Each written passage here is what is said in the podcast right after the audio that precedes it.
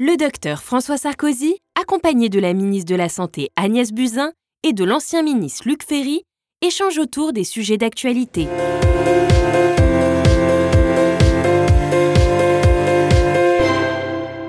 Bonjour et bienvenue sur touspourlasanté.tv pour un débat entre ministres. Nous sommes ravis de l'accueillir, bien sûr, avec la ministre de la Santé Agnès Buzyn et l'ancien ministre de l'Éducation philosophe que l'on connaît, Luc Ferry. Alors, il y a un thème qui intéresse beaucoup les internautes. Ils nous ont posé énormément de questions. C'est les fake news. Et s'il y a un domaine dans lequel il y a des fake news, des fausses informations, c'est bien le domaine de la vaccination. Ah Ça les inquiète. Luc Ferry.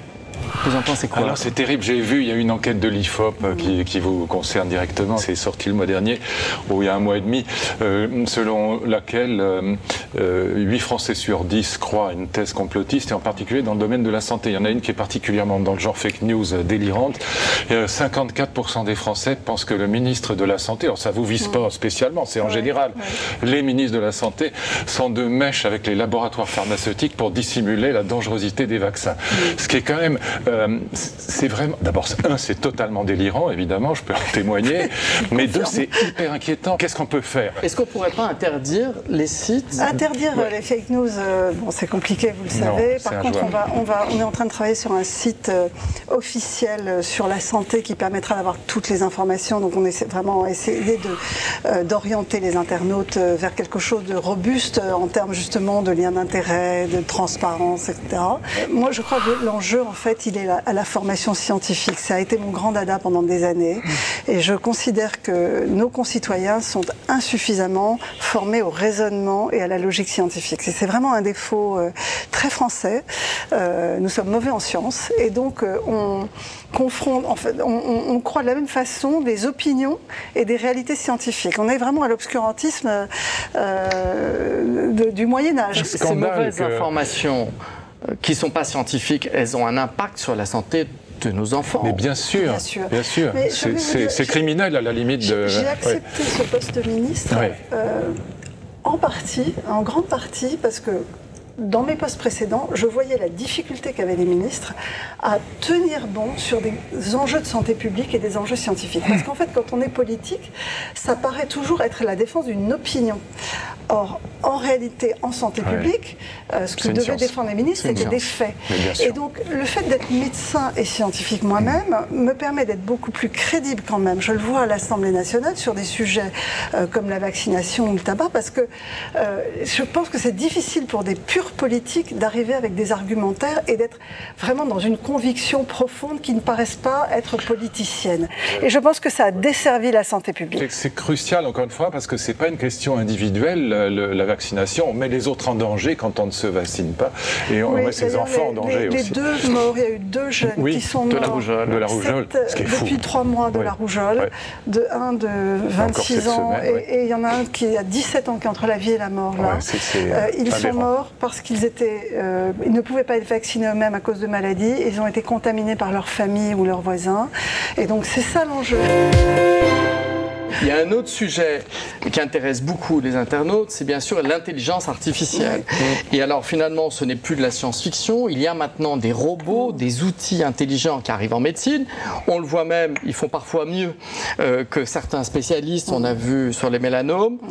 Une réaction, ça vous interpelle? Il y a une compétition entre un système expert, donc un robot d'intelligence artificielle, et puis 52 dermatologues chevronnés venant de 17 pays différents.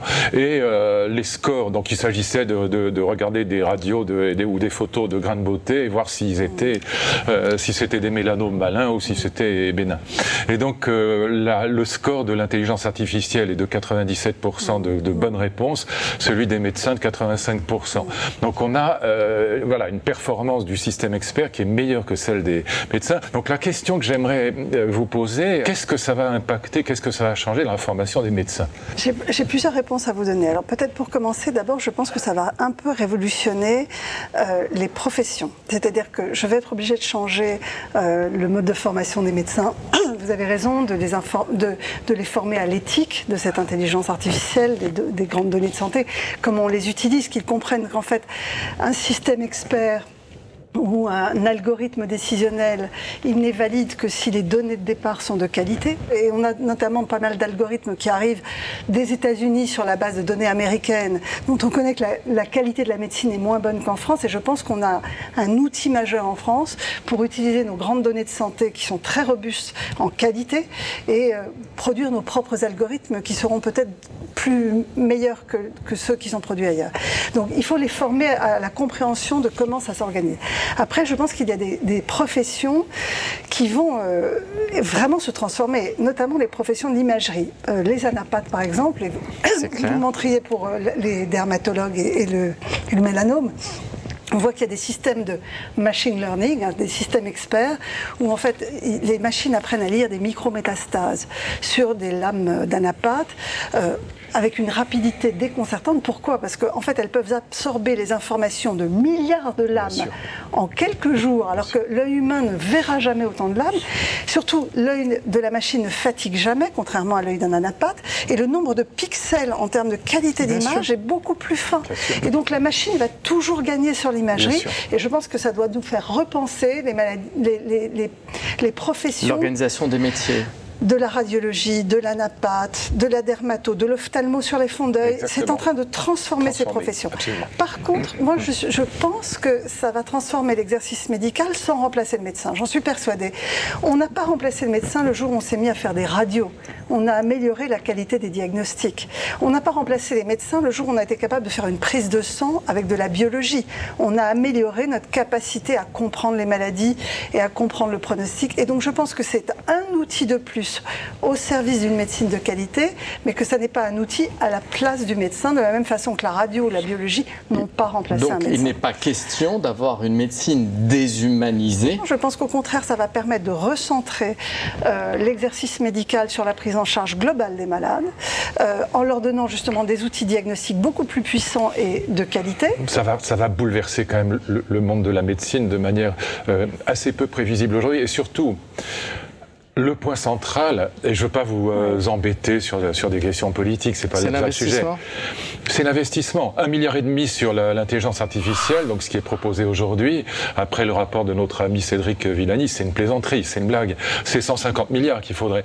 Parce que pour construire des systèmes experts comme ceux que celui que vous voulez, et qui soient meilleurs que les systèmes américains ou, importés de l'étranger, il faut investir énormément. Alors peut-être 150 milliards, j'exagère un peu, mais en tout cas 30 ou 40 milliards. Donc seule l'Europe peut le faire. Le président de la République a considéré que la santé était euh, vraiment la discipline dans laquelle on avait le plus d'atouts avec euh, les transports pour développer des systèmes experts et de l'intelligence artificielle.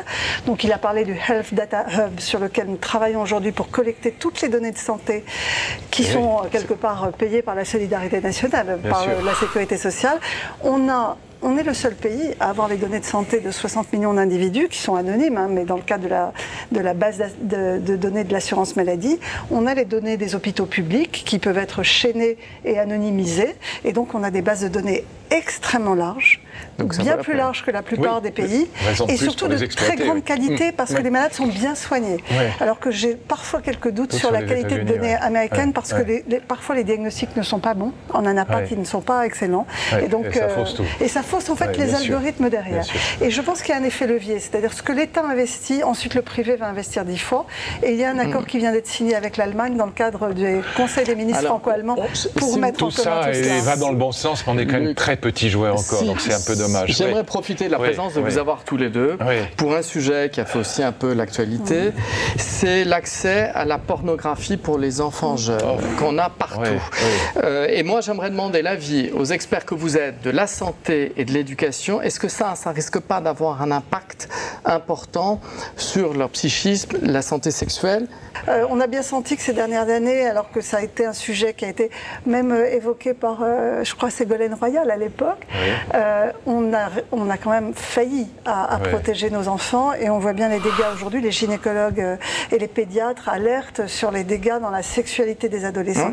Donc il faut qu'on travaille sur la parentalité. Donc aujourd'hui, moi, je, mets comme priorité l'éducation des parents face aux écrans, face à la pornographie, pour qu'ils mettent des barrières. Or, beaucoup de parents ne savent pas, ils sont démunis dans leur parentalité. Et donc aujourd'hui, la Caisse nationale d'allocation familiale va mettre en place des actions en faveur de l'accompagnement des parents. Et c'est un sujet que nous travaillons avec Jean-Michel Blanquer euh, pour que les parents qui vont à l'école, notamment dès la maternelle, puissent être éduqués à cette question des écrans, de la pornographie, des jeux vidéo. C'est une réaction. je préfère que ce soit des profs qui le fassent, parce que les... mais il faut le faire quand même aux parents, bien sûr, pour qu'ils soient au moins alertés sur la réalité de la chose, parce que beaucoup de parents passent à côté complètement de ce que leurs enfants regardent sur leurs ordinateurs. Bon, mais, mais je préfère que ce soit des profs qui le fassent, parce que pour les parents, c'est très très difficile de parler de sexualité à leurs enfants. Et pour les enfants, euh, et pour les profs, c'est toujours simple non plus. C'est beaucoup plus simple, beaucoup plus facile. on ne parle pas du même âge, M. Ferry. Moi, je parle des tout petits. mais même pour les tout petits, mais les tout petits, quand les parents commencent à parler de choses comme ça, non, pour mais eux, c'est pas pour parler de sexualité, c'est pour être eux en mesure de mettre des barrières par rapport à des bien sûr. Mais ans, regarde. Ce qui m'inquiète beaucoup plus, je vais vous dire très franchement, euh, c'est la question de la drogue. Et voilà, il y a de la drogue, vous le savez, dans tous les lycées de France. Il n'y a pas un seul lycée où il n'y ait pas un trafic de drogue, pas un. Voilà. Et ça, moi j'ai vu ça avec mes filles, euh, toute la classe fumait. Voilà. Et quand je dis fumait, ils fumaient pas du tabac. Bon. Et donc ça, pour moi, c'est quand même le plus grand danger parce que euh, d'abord, ça leur bousille le cerveau. Il y a des risques mmh. de santé qui sont considérables, de risques de, de, développement schizophrénique considérables, mais aussi en termes d'éducation, en termes d'enseignement, de suivi de la classe. Et ça, c'est quand même le pire danger qui soit aujourd'hui. Beaucoup plus, à mon avis, que beaucoup plus que le, sexe, c'est quand même moins dangereux que la drogue. Voilà que c'est moins dangereux que la drogue. Voilà une conclusion intéressante de ce débat. Merci beaucoup.